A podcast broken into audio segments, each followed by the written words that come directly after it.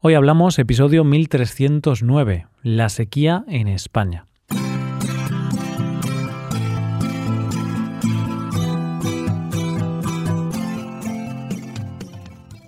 Bienvenido a Hoy Hablamos, el podcast para aprender español cada día. Si te gusta este contenido para aprender español, creo que puedes aprender todavía más si te haces suscriptor premium. ¿Por qué? Pues porque podrás ver la transcripción del audio, ejercicios y explicaciones de los episodios. Y también podrás escuchar los episodios exclusivos. Puedes usar este contenido en tu rutina de estudio para mejorar tu español y alcanzar el nivel que deseas. Puedes hacerte suscriptor premium en hoyhablamos.com. Hola oyente, ¿qué tal? ¿Cómo estás?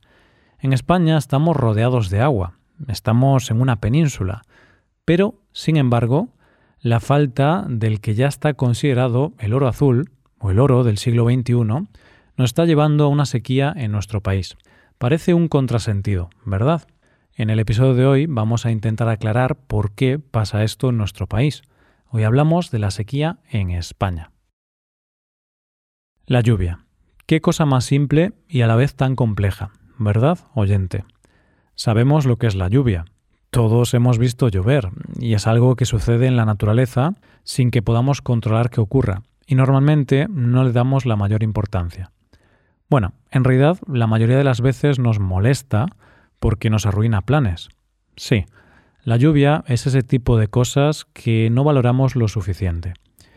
Y antes te he dicho que no podemos controlar la lluvia, pero no es del todo cierto. No podemos controlar que llueva cuando queramos, pero sí que podemos hacer que no llueva. Y de hecho, como humanos lo estamos consiguiendo.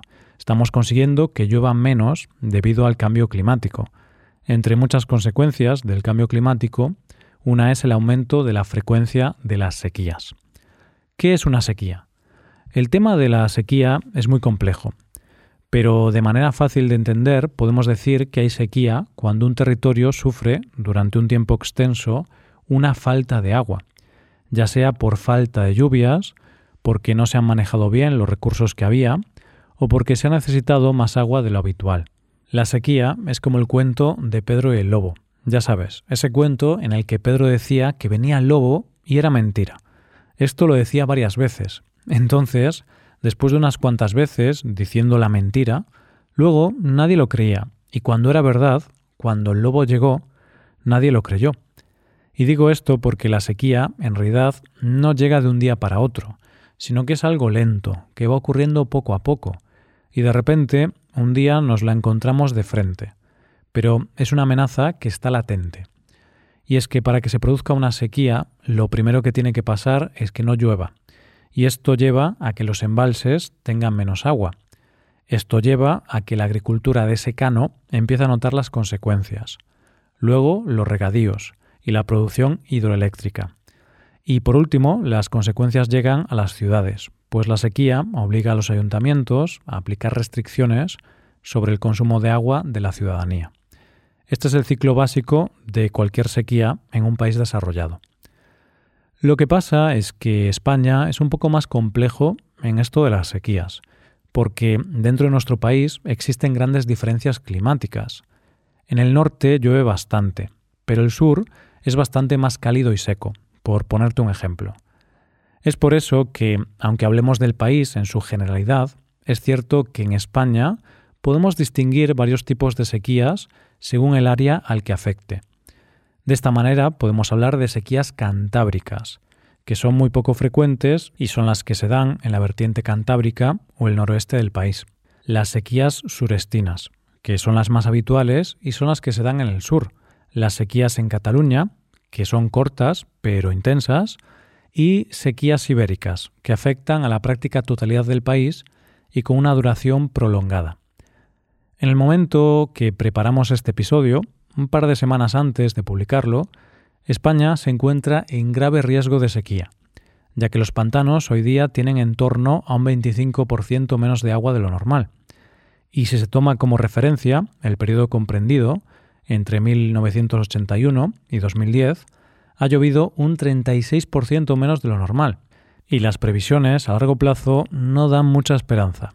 Estadísticamente, el 75% de las lluvias en nuestro país Se dan entre octubre y abril. Una vez pasado el mes de abril es bastante difícil que llueva, y las previsiones dicen que en estos dos meses que quedan va a llover por debajo de la media.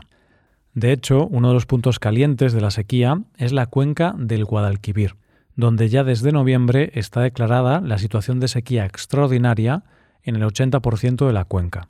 Pero esto no es ahora, sino que llevan en una situación complicada desde hace un año, no solo por la falta de lluvias, sino también por la gestión que se ha hecho del agua. Otro punto donde ya se habla de sequía en España es en Alt Empordà, que se encuentra en Girona, donde la Agencia Catalana del Agua declaró en octubre la alerta por sequía en los 22 municipios que se proveen del acuífero de la zona. Pero la situación de España con la sequía se da por varios motivos. No es solo la falta de lluvia. Es también que en España hay varios factores que hacen que las sequías sean viejas conocidas. Por un lado, las sequías son cíclicas, y por otro lado, hay un fenómeno climatológico que hace que en España se produzca esta falta de lluvias. El fenómeno del que hablamos es el conocido como la niña, que es un enfriamiento cíclico y anómalo de las aguas del Pacífico ecuatorial, que provoca una falta de lluvias tanto en nuestro país como en otros países. En nuestro país las sequías se dan de manera cíclica, y de hecho en España se produce una sequía cada 8 o 10 años aproximadamente. Y parece ser que esto tiene que ver con la situación geográfica de la península ibérica, ya que no solo estamos en una zona templada del planeta, sino que estamos en medio de una serie de masas, la fría del Atlántico y la cálida de África. De hecho, las grandes sequías a las que se ha visto España azotada fueron, por ejemplo, la que se dio entre 1749 y 1753, y que fue la primera gran sequía donde pasaron cosas extremas como que se secara el río Tormes.